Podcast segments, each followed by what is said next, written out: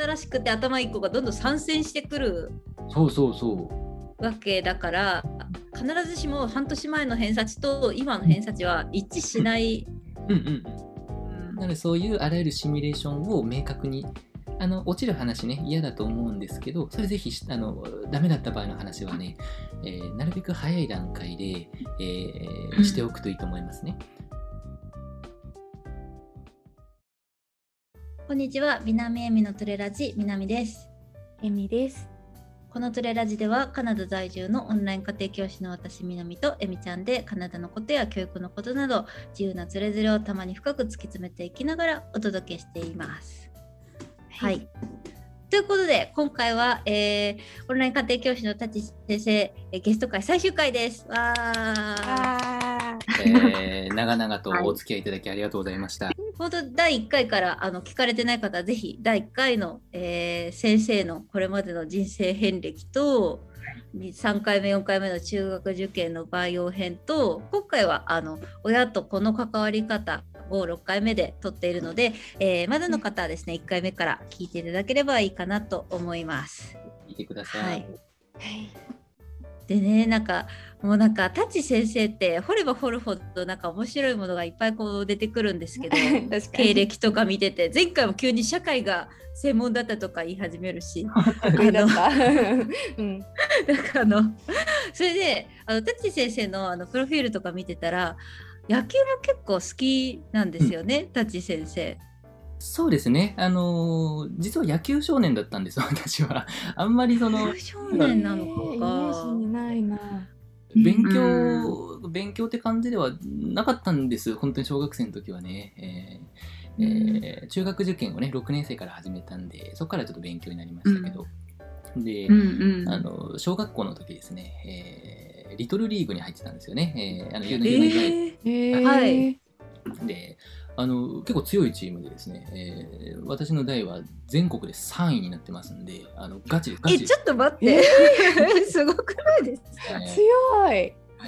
ーだから、うん本気と書いてマジのリトルリーグあの、ま、マジのガチのやつマジのガチのやつです、そうなんですよ。はい。だからもう大会系なんですよね、もともとはね。やばはい。そうで、そうなんですよ。だから、割とガチでね、野球やってたんですけども、あの、はい。ちょっと、あの、苦い思い出がありまして、あの、強いチームなんでね、やっぱりね、あの出れないんですよ、試合に、私は基本的に。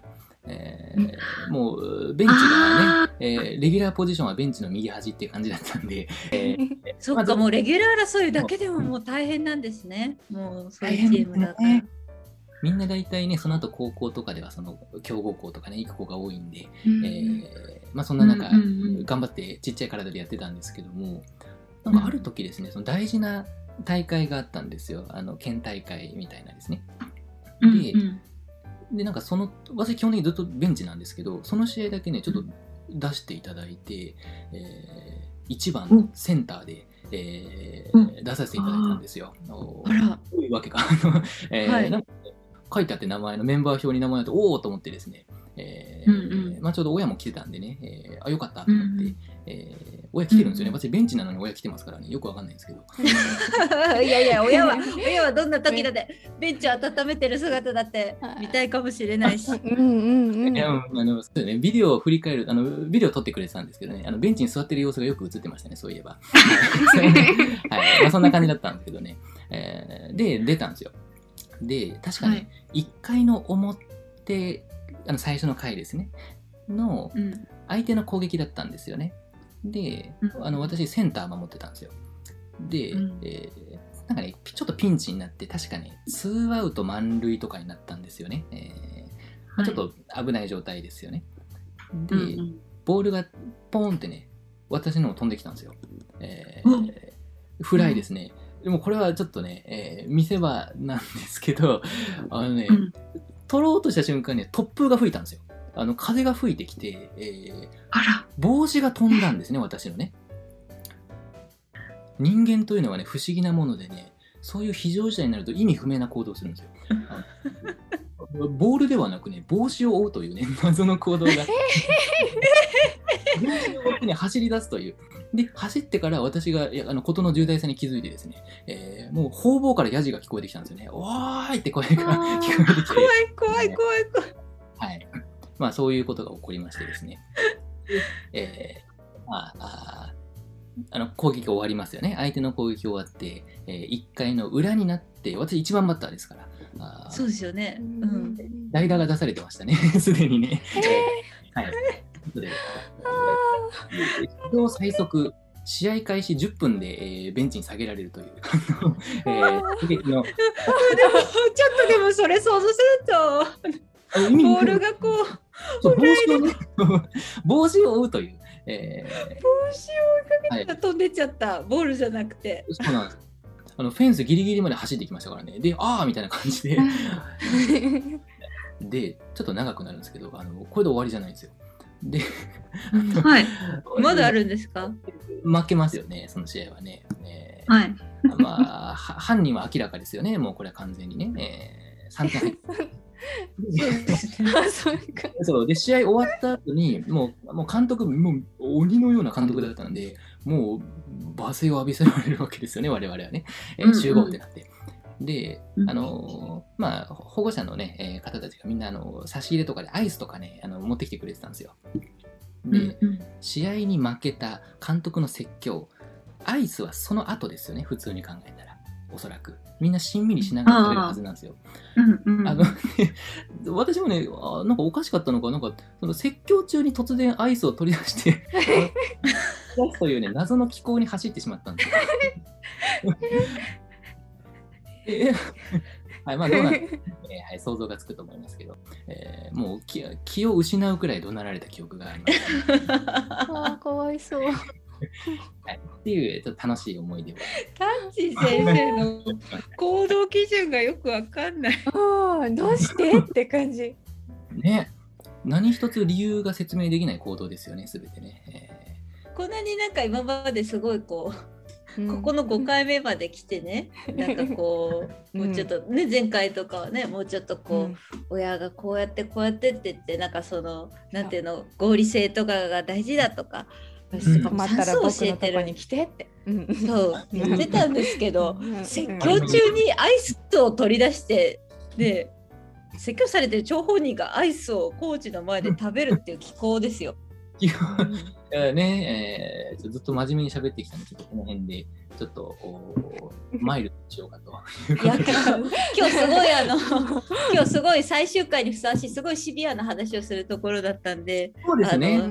そうですね。説教中にアイス。はい。私できるかなこれ。がえっと。まあ、そんな私でも、えーはい中学受験を戦えたということで、ああ、なるほど。ああ希望を持っていただければになるのではないかと思います。いいかなと 思っております。なんとこの締めは。はい、じゃあはいいきますよ。えっ、と、なんだっけ？はい、そうなんですよ。えっ、と、今回は第6回最終回なんですけど、えー親と子の、えー中学受験における、えー向き合い方として、すごくシビアな数字にぶつかった時にどう対処すればいいか。はい、でその後結果が出た時にどうそれをこう親子で受け止めていくかみたいな話をですねちょっとありのままに聞く聞聞いていこうと思っています。ここから真面目に喋りますよ。まあ笑っちゃうからやめて。はい。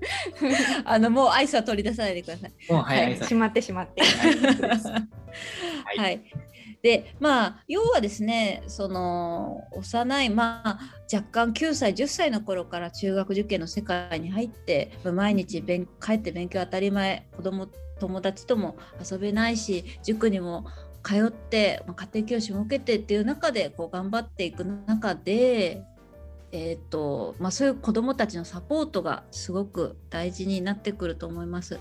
なんで、まあ、親御さん今日は親御さん目線としてどういう立ち振る舞いをしたらいいのかっていうことを、えー話していけたらいいかなと思っています。まずはじめに偏差値についてですね。であの、まあ、中学受験が始まってで偏差値中学受験の偏差値自体はものすごいもう50まで行くのが大変だっていうことは、まあ、前々回ですね、うん。あの話してきたかと思いますが例えば、えー偏差値が気になってどうしても集中できないとか偏差値になんかもうすごい振り回されちゃうとかっていうのはもう事実としてきっともうどの親御さんもはい。あるとうん。思うんですよね。うん。なんでそのまあ一喜一憂するのは良くないと分かってるけどどうしたらいいのか例えばはこう実力をつけている段階の最中の生徒の偏差値って、えーとうん偏差値に反映されないことって多々あると思うんですよね。はい、うーんそそういう時って逆にどうしたらいいんですかね。偏差値が上がってないってことはまテスト的に模試的に言うと結果が出てないよっていうことの通告じゃないですか。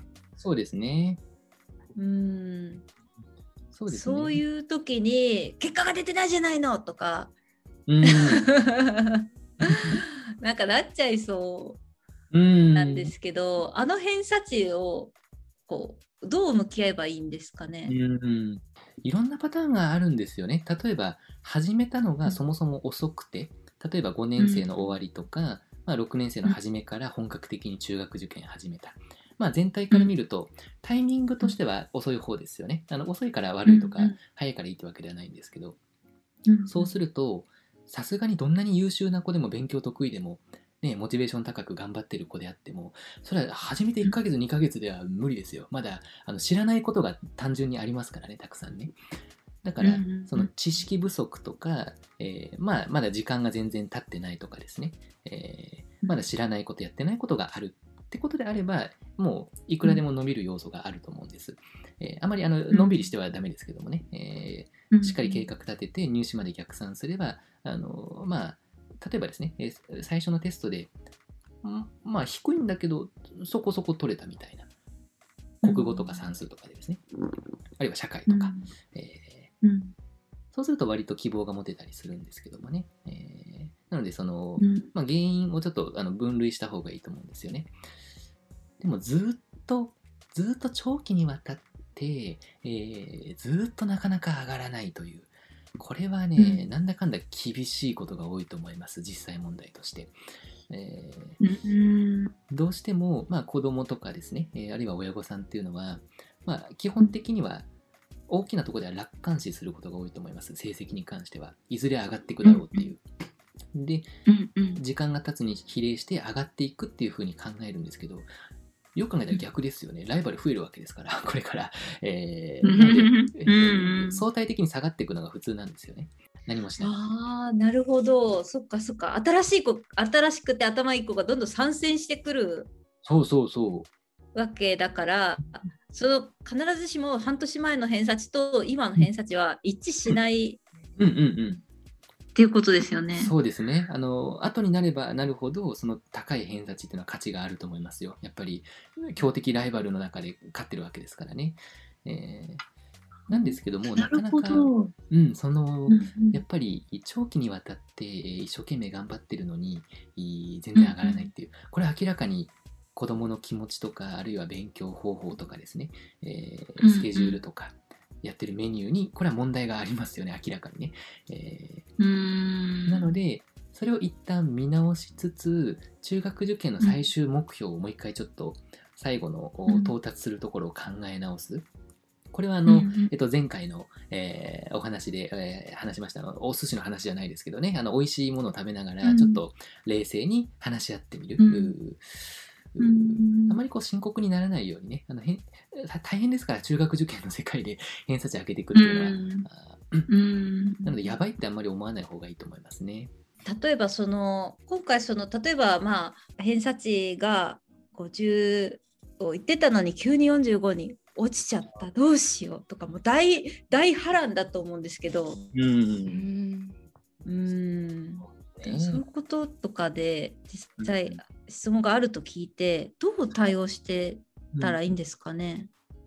偏差値っていうのはね本当にこう数字の魔力っていうか、えーものすごいこう影響を与える、えーなんていうかはっきりとしたね、えーなんか数字で評価されるわけですからあーうんまあ、分かりやすいというね、えーえーその指標になるという反面、まあ、子供にとってはねちょっと残酷なものでもあるかなと思うんですよね。なんか数字で自分の、うん。お価値が判断されてるような感じでね、うんえーだからこう扱い方っていうのは難しいですよね。でまあ例えば、まあ、あー成績とかですね、えーまあ、偏差値っていうその数字が下がってきたっていうのは、まあ、大人から見るとね、こう、焦りというかね、えーまずいんじゃないかって、まあ、普通にそう思いますよね。意外とね、子供は意外とね、そう思ってなかったりすることがあって、えー結構あっけらかんとしてたりね、することがあって、えーうんうん余裕なのか何なのかちょっと分からない時あるんですけども、割と、まあ、大人の方がちょっとね、あたふたするっていうか、あーまあ、心理的に影響を受けることが多いでしょうね。で、まあ、その下がり方っていうのが結構大事かなと思っていて、下がり方、うん。例えばですね、えー例えばあのずっともう半年1年1年半ずっとやってきてずっと偏差値38とか頑張って40いくかいかないかぐらいずっと推移している。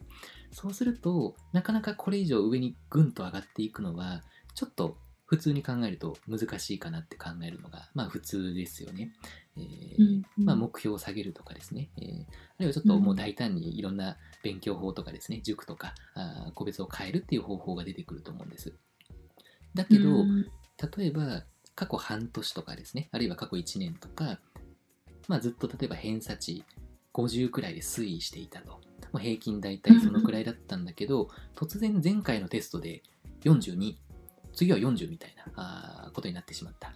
まあ普通に考えたら焦りますよね、その状態だと。うん、めっちゃ焦りますよ。うんえー なんで？みたいな。でせっかく上がってたのにっていうね、えーうんなんですけど、まあその1年くらい偏差値50っていう数字で、えーキープしてこれたっていうのはこれ大変なことなんですよね、実はね。えー本当にすごいことなんです、それ自体が。えーあの中学受験のね、えー強敵揃いの みんな勉強ができる子たちの集団ですからね。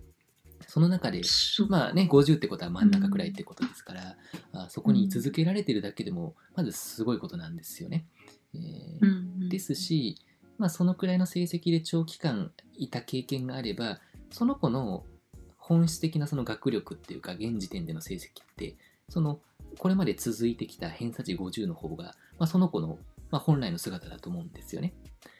なのでうん、その、ちょっと下がってしまった、40とかですね、えーに下がってしまったのは、うんもう事故だと思って、えー今までは良かったんだから何かあったんだよねと。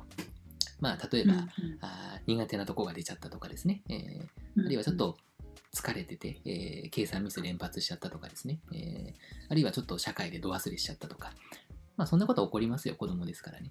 えーなので、うんえーこれまでいい成績というか、あーもうちょっと高いところで推移してきていたら、まあ、これまで良かったんだから大丈夫だよねということで、まあ、安心させてですね、えーあの言い訳してもいいですから、こういう時は。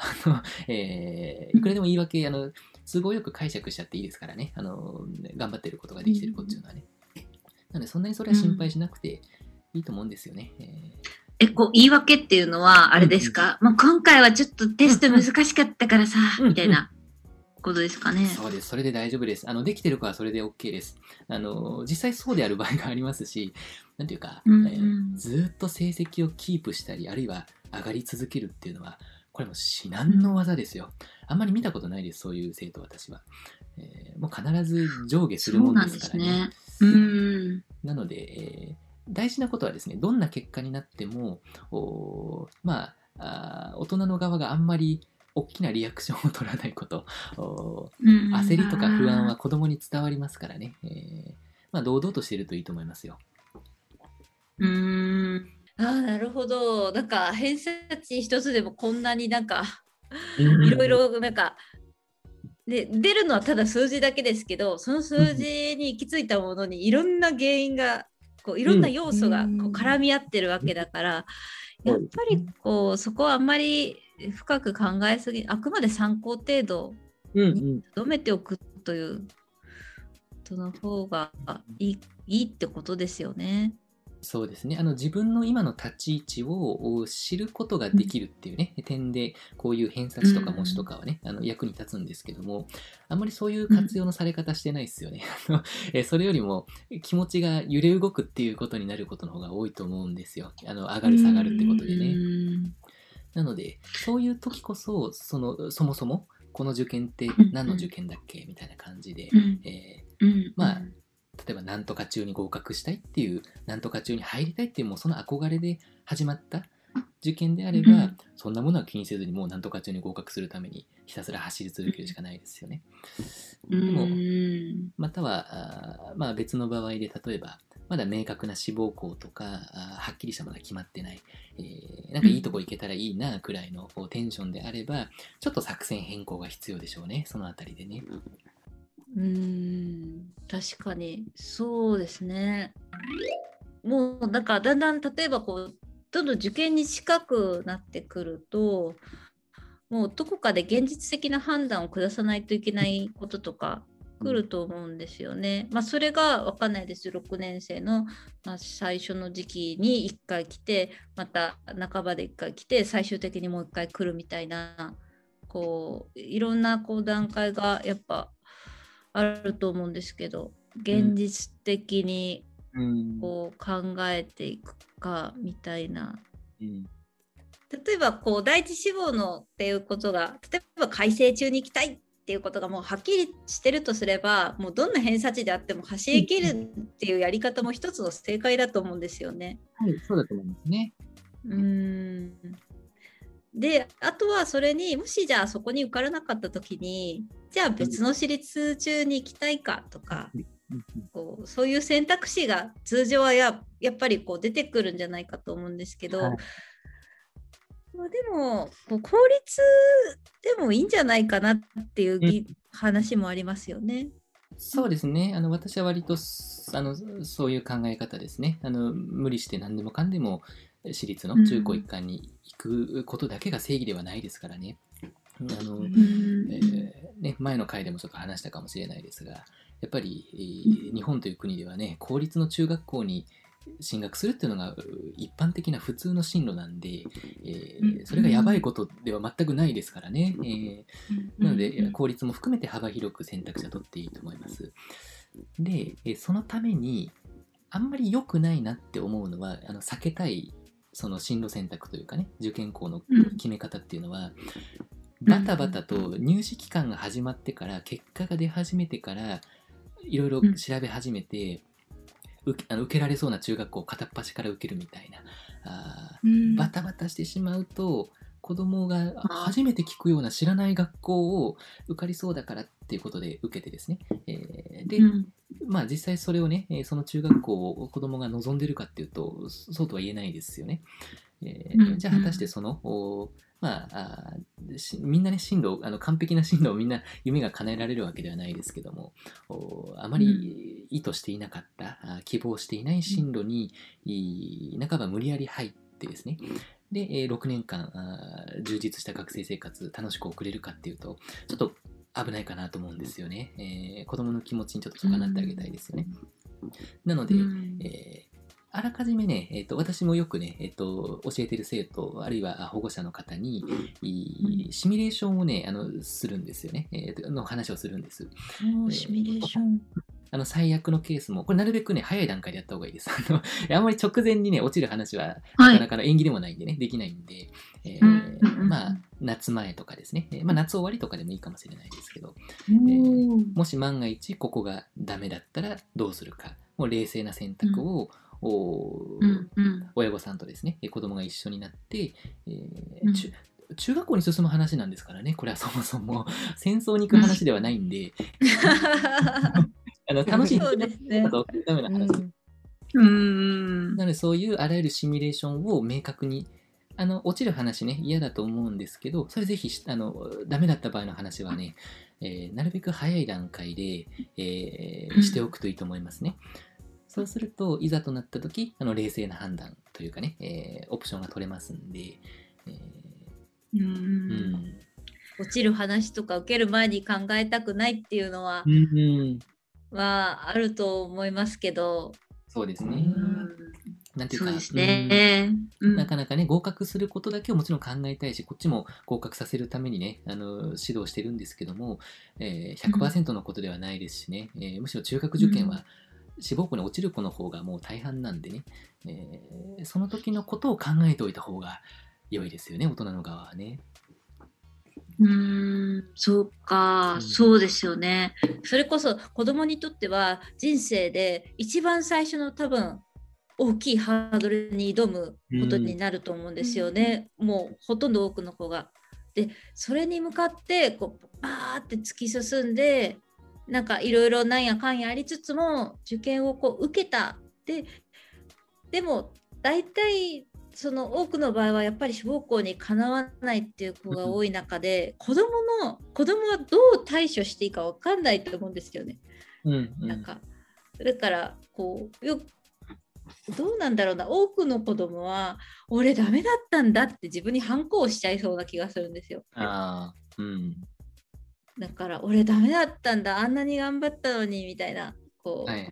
うん。その失敗っていうこう感じでこう記憶した時にやっぱりそこで親親とか周りの人がこうなんだろうなそれに変な意味付けをしないことが大事なのかなとか。うん、うーんそうですね。うん。なんか、うんあのー、うん、やっぱり、えー小学生にとってはですね、えーその、まああ、希望していた中学校に行きたいと思って頑張ってチャレンジして、えーダメですって言われたわけですからね、えー不合格ですっていうのは、まあ、ショックですよ。あのどんな子でもショックですよ、これはね。なので、えーあのまあ、なかなかね、えー大人になってからそんな中学受験のことなんか、あーどうでもいいどうでもいいんだからとかね、えーこの先人生長いんだからって言っても、なかなかそれはね、子供には、子供にとってはもうその瞬間が一番大事なんでね、えーうんえー伝わりにくい話だと思うんですよね。だからあんまり、うんうん。なんていうか、あーまあそっとしといてあげるというかですね、えーもう自由にいろんなね、我慢してたことやらせてあげたりとかして、まあ、なるべくあのう受験の振り返りなんかはせずに、えーあの落ちた話もう一回ね、えーなんか反省点を挙げるみたいなあーことをやるご家庭もね、なんかあるみたいなんですけど。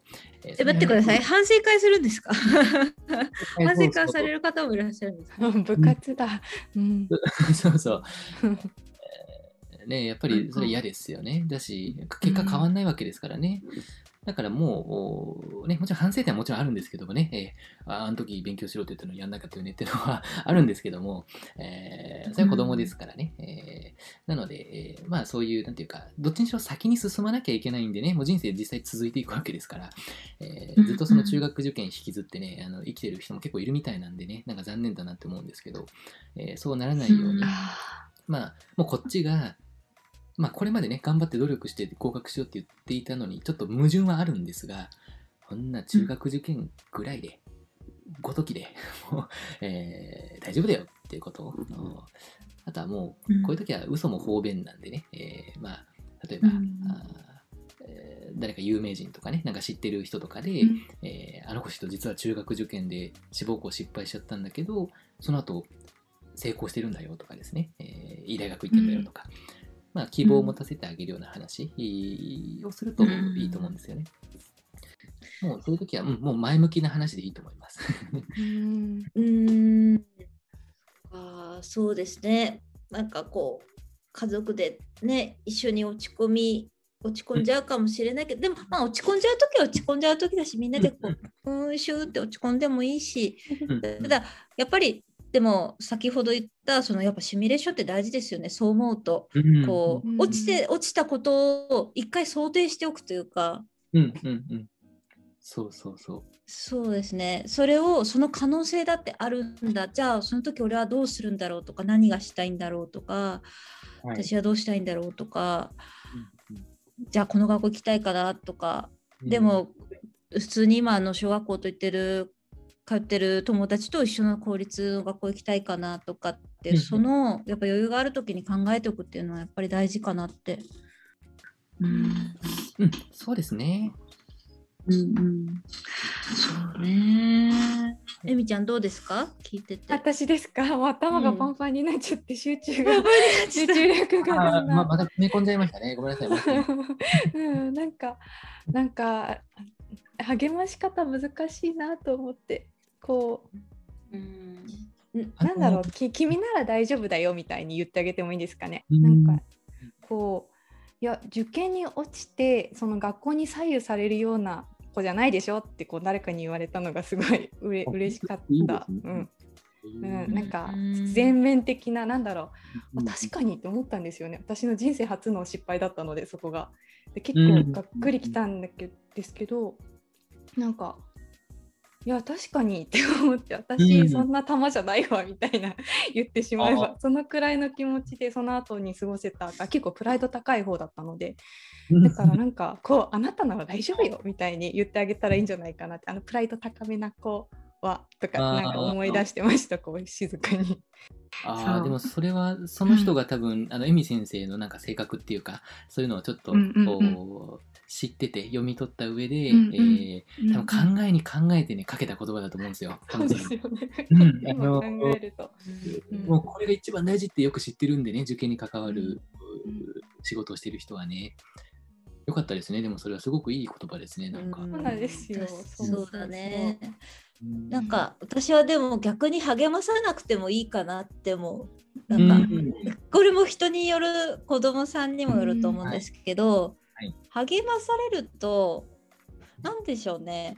多分身近なずっとその一緒に頑張ってきた支えてくれた親とかが言ってくれるとスッと受けられるんだけどなんかなんだろうちょっと一歩遠いぐらいの親戚の人とか知人の人とかにそれを言われると お前何も分かってねえだろみたいな。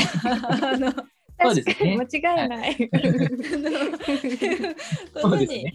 はい。そうそうですね。今日親の関わり方だからあんま関係ないけど、うん。なんかそのでもたとえすごい近い人だったとしても励ますんだけが選択肢じゃないかなって、うん。うんうん、お疲れって言ってじゃあ焼肉食べようみたいな。そうですね。終わったから。それすごいわかるんですよね。あのそもそも中学受験にチャレンジしてる子たちってどういう子たちかってことなんですよ。あのエミ先生じゃないけどプライド高い子多いですよやっぱり中学受験やる子は。そりゃそうですよ。頭いいと思ってやってるわけですからね。でうんそこを汲み取ってあげたいですよね。なんていうか、うん。そのその後ね人生論とかねあの解きたくなっちゃうんですけどね。もうあの先に生きてる大人なんでその後大丈夫なんだってことを、うんうんあのいろんな方面から感情的に喋っちゃいがちなんですけども、うん今南先生おっしゃったように割とドライに、えーよし次頑張ろうとかですね、えーもううん。まあななかったことのようにっていうのはねなかなか難しいかもしれないんですけどちょっと言葉とかがね下品になったとしてもちょっと暴論だとしても大事なことは、うん。あのまあ、立ち直るというかね、えー次に進んでいくことだと思うので、うんまあ、一定期間落ち込むのも全然ありだと思うんですよ。あの閉じこもっちゃってもいいと思いますしね。うんうん。でねおすすあの、まあ、あえてあのおすすめのことを言うとあの英語の勉強をね始めるといいと思います。あのもしダメだったらその後すぐ。うん。ほう英語ですね。英語は中学受験の科目に現時点では、うん。あのほほとんどないんですよね、えー英語っていう科目はないので、まあ、うん。フフレッシュな感じもしますしね、えーえー英語で見返してやろうみたいなあ発想になっても全然いいと思うんですよね。多分ね、うんすぐ数学はちょっと厳しいんじゃないかなって思うんです。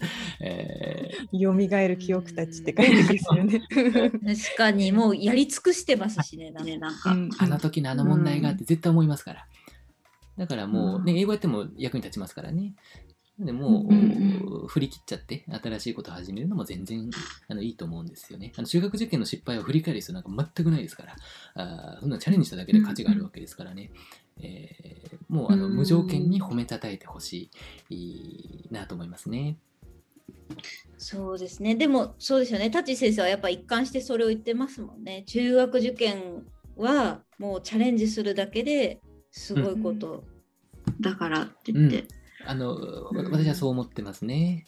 たまにでもね、こういうことを言うと、あの例えば、でもやっぱりね、お金を出してくれたり、サポートしてくれてるのは、えー親御さんなんでね、えーやっぱり子供もね、感謝の気持ちというか、やっぱりありがたいなっていう、そこも必要なんじゃないかっていうね、ちょっと道徳的な観点もあるかなと思うんですけど、あの私の意見としてはね、うんそれはちょっとね、受験生のうちはやっぱり必要ないと思いますよ。もう目の前のこと頑張ればいいと思いますね。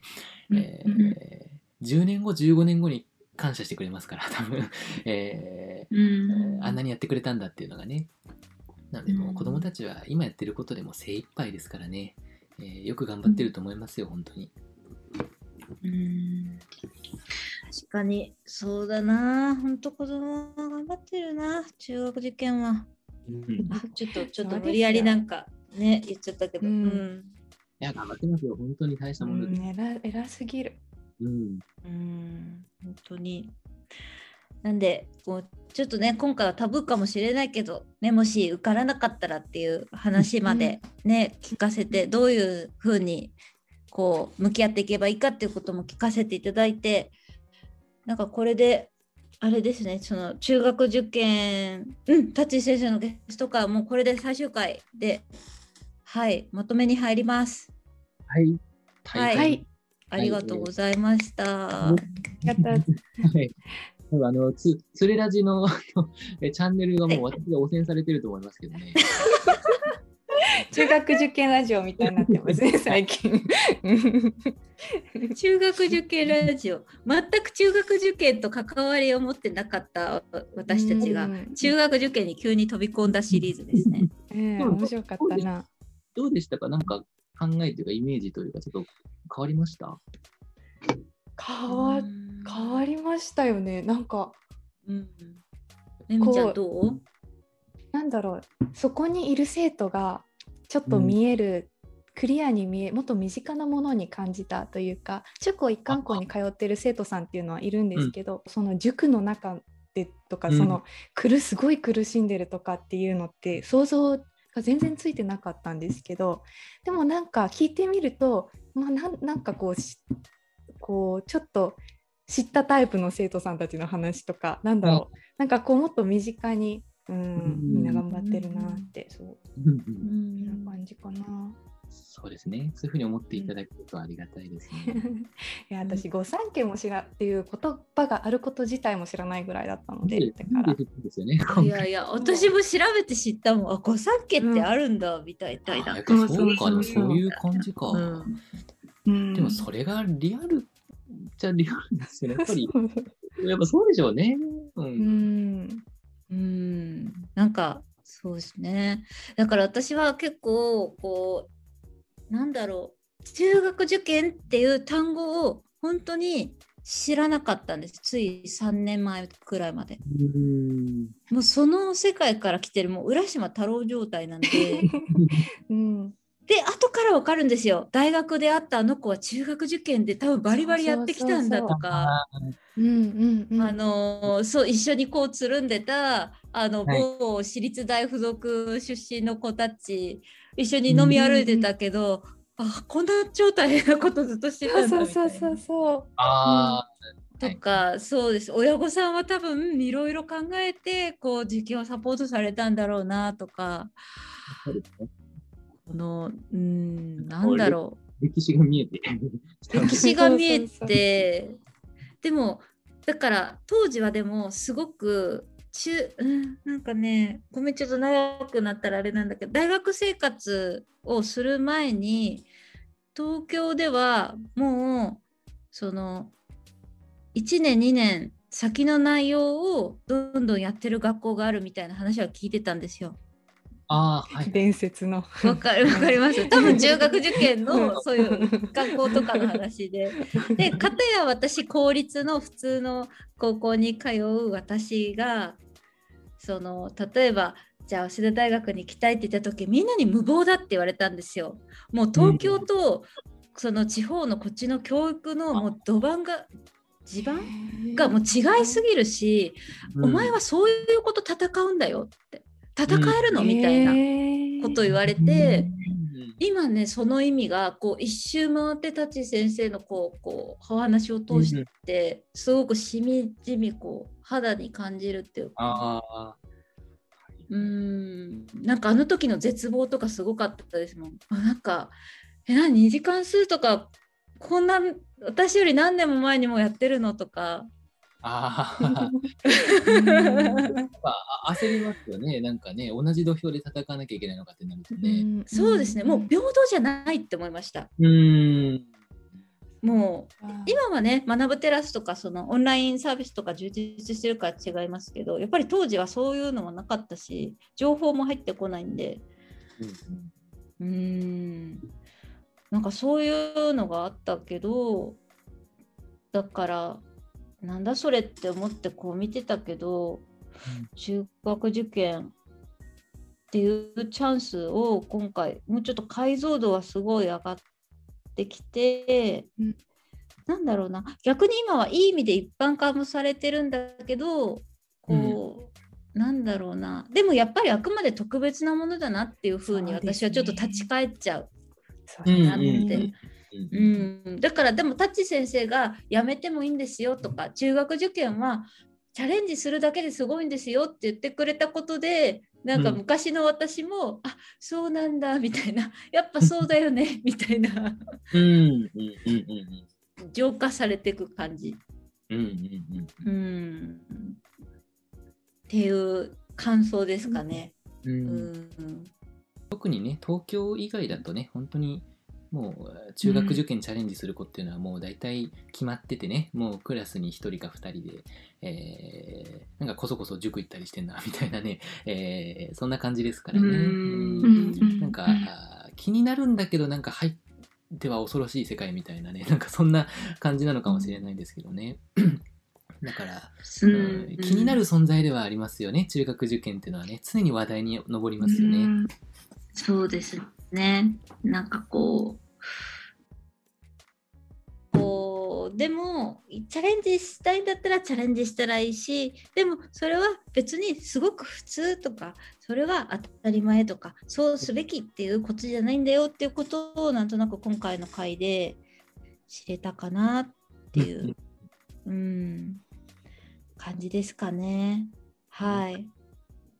もうなんかね聞いてる皆さんはどんな感想なんですかね？ももしよかったら Twitter とかコメント欄とかあの教えていただければ嬉しいです。ぜひお願いします。はい、えー、実はですねタッチ先生最近ポッドキャストをあの始めてましてめちゃくちゃゆるい、あのー、超ゆるいですよね。ゆるいポッドキャスト。えー、待ちに待った宣伝をさせていただいていいですか？はい、どうぞ。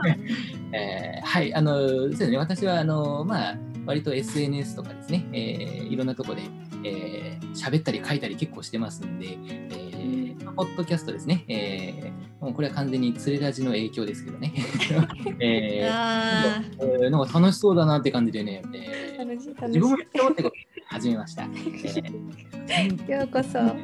えー、はい。タッチー先生の、えー、教育放談というね、えー、番組になっています。名前がいいね。るんですか、どこで聞けるんですか？これはですね、ポッドキャストですかね。あ、まだね、多分、うん、ポッドキャ、あ、ポッド聞けますね。ポッドキャストと、うん、えー、ポッドキャストですかね。で聞けるっていう。あ、多分あの、スポティファイとアップルポッドキャスト並びに、あの、はい、各メディアで聞けるとざっくり貼っときますね概要欄に。概要欄に貼ってくれるんですかねおそらくね。はい、もちろんです。